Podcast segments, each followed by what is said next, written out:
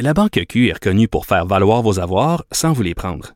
Mais quand vous pensez à votre premier compte bancaire, tu sais, dans le temps à l'école, vous faisiez vos dépôts avec vos scènes dans la petite enveloppe. Hmm, C'était bien beau.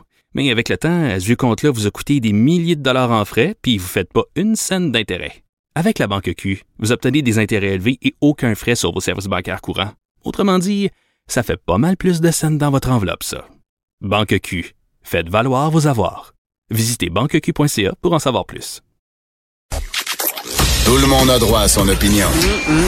Elle requestionne, elle analyse, elle propose des solutions. De 14 à 15. Sophie Durocher. On n'est pas obligé d'être d'accord. Bon, je voulais annoncer euh, un petit peu plus tôt dans l'émission, Éric Salvaille, euh, ex-animateur vedette de la télévision, a été arrêté aujourd'hui. En tout début d'après-midi, euh, il y avait un mandat d'arrestation émis par le DPCP, donc le directeur des poursuites criminelles et pénales. on en parle tout de suite avec maître François-David Bernier, qui est avocat, qui est analyste judiciaire. Et je vous le rappelle, il est aussi animateur du super balado J'appelle mon avocat sur les ondes de Cube Radio les dimanches à 10h. Bonjour. Maître Bernier. Bonjour Sophie. Bon, j'ai besoin que euh, vous me fassiez un petit peu du euh, Éric Salvaille 101. C'est-à-dire qu'il y a beaucoup de choses là-dedans et euh, on, on, y perd un peu notre latin quand on connaît pas les notions de droit. Alors, quand il y a, mhm. là, il y avait un mandat d'arrestation émis contre lui. On sait que normalement, il aurait dû être arrêté avant Noël, mais il a demandé à ce que ce soit remis pour qu'il puisse passer le temps des fêtes en famille et surtout parce qu'il était à l'extérieur du pays.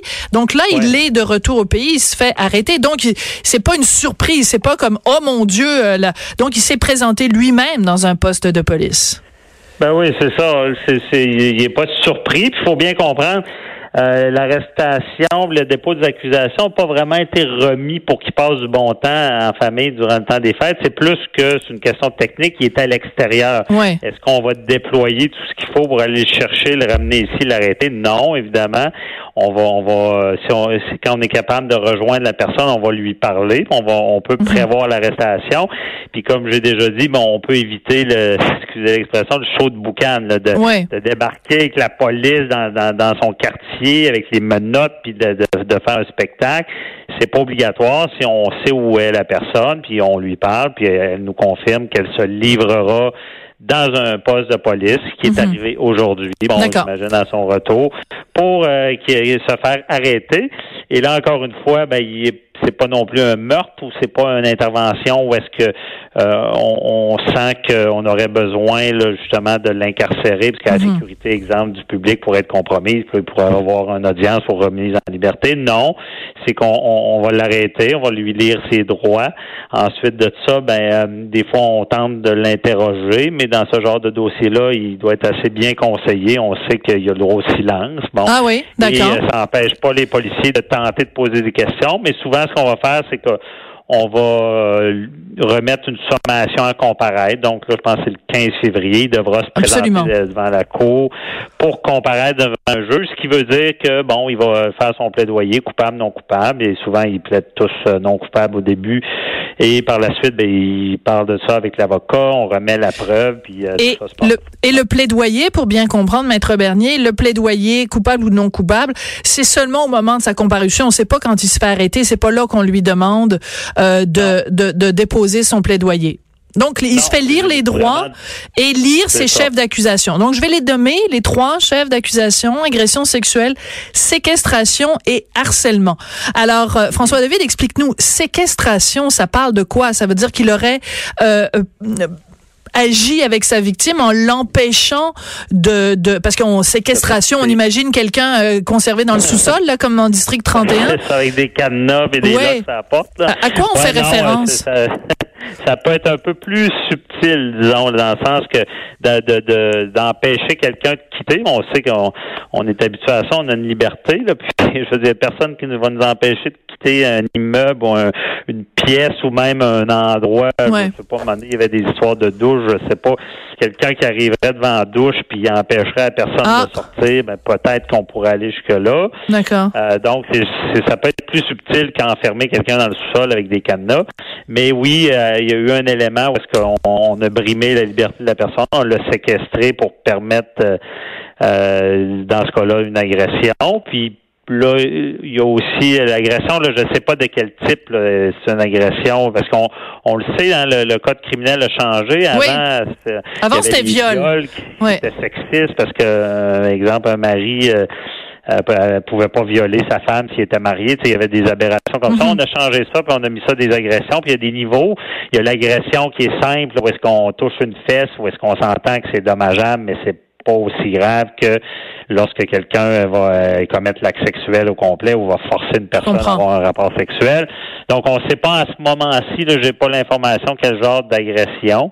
Et euh, ben là, harcèlement criminel, c'est c'est pas euh, c'est pas quelqu'un qui est tannant là c'est quelqu'un qui qui abuse là qui va vraiment euh, euh, suivre quelqu'un répétitif appeler harceler oui puis en plus ouais. En plus François David les faits se seraient produits selon en tout cas le mandat d'arrestation entre le 1er avril 1993 et le 30 novembre 1993 donc c'est quand même bon avril mai juin juillet août enfin bon bref c'est donc des faits qui seraient produits de façon répétitive sur une période quand même de plusieurs mois, là. Ben c'est ça, ça, ça a pu se perpétrer plusieurs fois. Puis le harcèlement, souvent, par définition, c'est ça, c'est répétitif. Puis l'élément clé, ben c'est que tu sais, ben, entre euh, quelqu'un qui est tannant ou euh, du harcèlement qui est pas criminel, tu, on envoie du harcèlement au travail, mais c'est pas nécessairement criminel. Le harcèlement criminel, c'est à tel point que la victime a peur pour sa sécurité. Absolument. Oui. Une dernière question, François David, parce que l'émission tire à sa fin, euh, mais elle n'est pas finie, mais elle tire vers la fin. Rapidement. Donc là où la victime ou le victime, enfin parce qu'on ne sait pas si c'est un homme euh, euh, ou une femme, on peut pas présumer euh, de quoi que ce soit, mm. est, est, identifié uniquement par ses initiales. Est-ce qu'il y a un moment donné où on va savoir qui est la présumée victime ou est-ce que c'est possible que même au moment du procès, que la cour demande qu'on demande une ordonnance de non-publication et que le nom de la victime soit jamais connu? Oui, euh, habituellement en matière d'agression sexuelle, c'est on, heureusement parce qu'imaginez là, euh, ça, empêcherait beaucoup de dénonciations.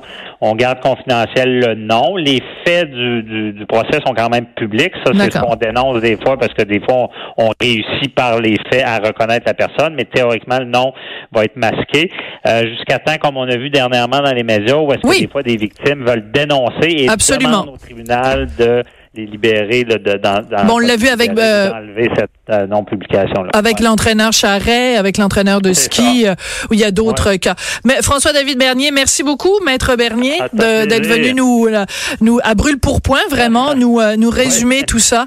Donc un dossier à suivre qu'on va continuer à suivre sur les ondes de Cube Radio. Merci beaucoup François David ben, Bernier. merci, bonne journée, bye bye. Et après la pause, le mot de la fin.